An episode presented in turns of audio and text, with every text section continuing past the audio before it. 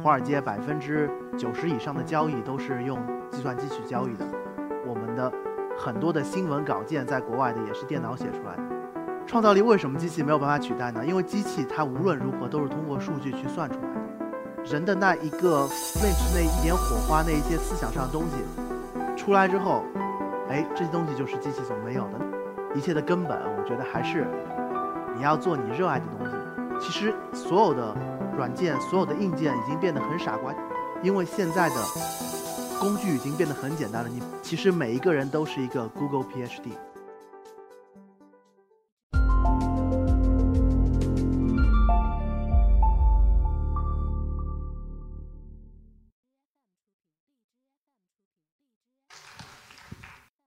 啊，大家好，我是 Eco Talks 的讲者王胜林。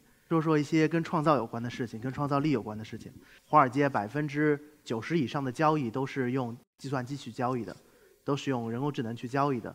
其实我们的很多的新闻稿件在国外的也是电脑写出来的。未来十年，包括像无人驾驶，那很多汽车不再需要司机了，无人工厂，那很多工厂又不需要工人了，然后新闻不需要工作者了，然后投行的。那些基础材料也是电脑去写出来，甚至很多我们认为未来的医院之后每个人看病都不用排队了，然后它聚集了所有最好医生的智慧，那是不是到时候大家工作都没有了？那其实这也是我们一直在想的一个问题，就是哪些事情是我们能做的，也是我们能够去人去创造力的东西，而机器是无法取代的。那这个就是我们现在认为非常多的，也是我们今天要讲的这个创造力。创造力为什么机器没有办法取代呢？因为机器它无论如何都是通过数据去算出来的。就无论如何，我都是一个算法，我可能有无数的变量。就像比如说李世石跟那，比如说 AlphaGo，那是下围棋，那它通过无数的运算算出一种可能性。但是如果当中有一个出现一个运算之外的东西，它就哎就突然之间就崩盘了。那其实这个就是现在的人工智能的一个状态，也就是它有很多好的算法，但是有的时候可能我们觉得。人的那一个 flinch 那一点火花，那一些思想上的东西出来之后，哎，这些东西就是机器所没有的。其实做创空间这么多年，要说到这个创造力这个事情，那我觉得其实在我看来有三点可能是特别重要的关于这个创造力的。那可能第一点，我就会觉得，其实第一点，一切的根本，我觉得还是你要做你热爱的东西。就是一旦你对这东西充满了爱，充满了热情，就会充满了无数的创造力。今天想去追一姑娘，那姑娘太美了，然后我就会想出无数的方式，哎，我要去怎么去，想去怎么跟她约会啊，怎么去给她买东西啊？那这个时候人们都会充满创造力。比如说我热爱折纸，那我可能会想着无数的可能性，各种奇思妙想的无这种作品出来。那其实这些最根本的都是热爱。那其实我觉得作为年轻人也好，就是非常重要一点，就是还是找到。自己真正热爱的事情，那只有当你去做你最热爱的事情的时候，你才能够去找到你最重要的创造力。第二个，其实非常重要的一点就是我们叫做善于运用工具，善于去运用现在新的无数的各种已经为我们做好了的事情。那这个就像创客很多人做，比如说我们之前办一场活动，我们这个活动叫创客马拉松，就是四十八小时里面，那你来你要做一个有意思的东西出来。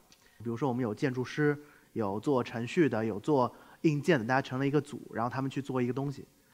然后让我一直印象非常深刻的是，一个建筑师结束之后跟我说了这样一句话，就是说：“我觉得这太不可思议了，我怎么可能在四十八小时里面做了一个脑电波控制的 MP3？那这个是到我现在一直，那个可能是已经两三年、三年左右的时间，到现在为止，一直是让我非常印象深刻的一句话。”就是为什么它能够做这样的事情呢？其实所有的软件、所有的硬件已经变得很傻瓜，因为现在的工具已经变得很简单了。你不需要去学十年的机械工程，你才能够成为一个运用机械设备的人；你不需要学十年的一个设计，你才会去运用你的那个设计软件；你不需要学十年的电影，你才能够拍一个片子。当初做摄影的时候，人一样，摄影最早大家要用那种胶片相机。那你会需要知道怎么去曝光，你会需要去知道怎么去冲洗，你会需要知道非常多的东西。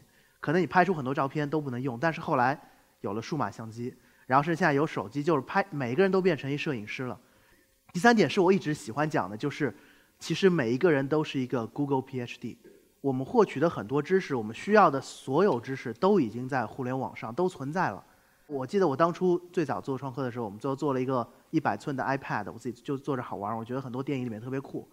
然后我是怎么做的呢？其实我就是上网搜了一下一百寸的 iPad 怎么做，啊，然后就会有很多的东西出来了。你会发觉其实已经有无数的人他做过这样东西，会教你。包括像谷谷歌、百度这样的东西，其实已经是大大的增加了一个人的大脑的一个。智慧的能力了，什么意思呢？最简单的是是识图吧。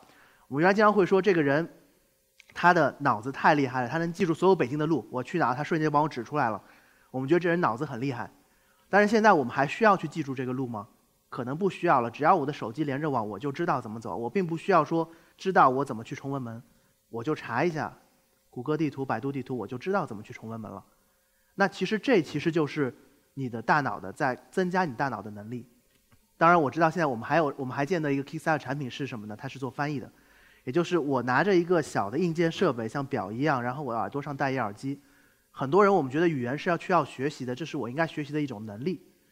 但是呢，当我有了这样一个设备之后，不管是谷歌眼镜还是这样一个耳机之后，我去西班牙，他跟我讲讲话的时候，自动就翻过去了。那其实这就增加了我一种能力，尽管我没有学过语言，基本上你所要的。所有信息都已经在网上了。那这个时候，当你想去创造的时候，如果你觉得你的能力还不足够的话，你去搜索一下，你就是一个 Google PhD，你就是能够具备了所有这样去创造的能力。这三件事是我认为当你想去创造的时候比较基础的。我们经常会觉得中国人没什么创造力，都觉得国外的创造力特别厉害。但其实我觉得中国人是非常非常有创造的能力的。但这种创造能力。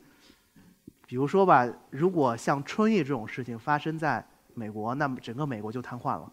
就比如我在美国一次，经常有一什么下一雪，我这要等什么十小时。那中国春运这么多人从这个地方运到那儿，这是一个无穷的创造力，国家的一个创造力。然后，比如中国这么多人要吃饭，那好多地方都吃不了饭呢。那袁隆平发发明了什么水稻杂交，那中国人都能吃的挺好的。我们更多的把我们的创造力都花在了解决我们这个。我们如果把用马斯洛想，就是最基础的问题上，发挥了中国人无穷的创造力。其实我们希望让每一个中国人都觉都感受到自己的创造的能力，然后都热爱去创造，同时呢，都把创造这件事情变成我们每一天的一个习惯，就像大家去 KTV 一样。谢谢大家。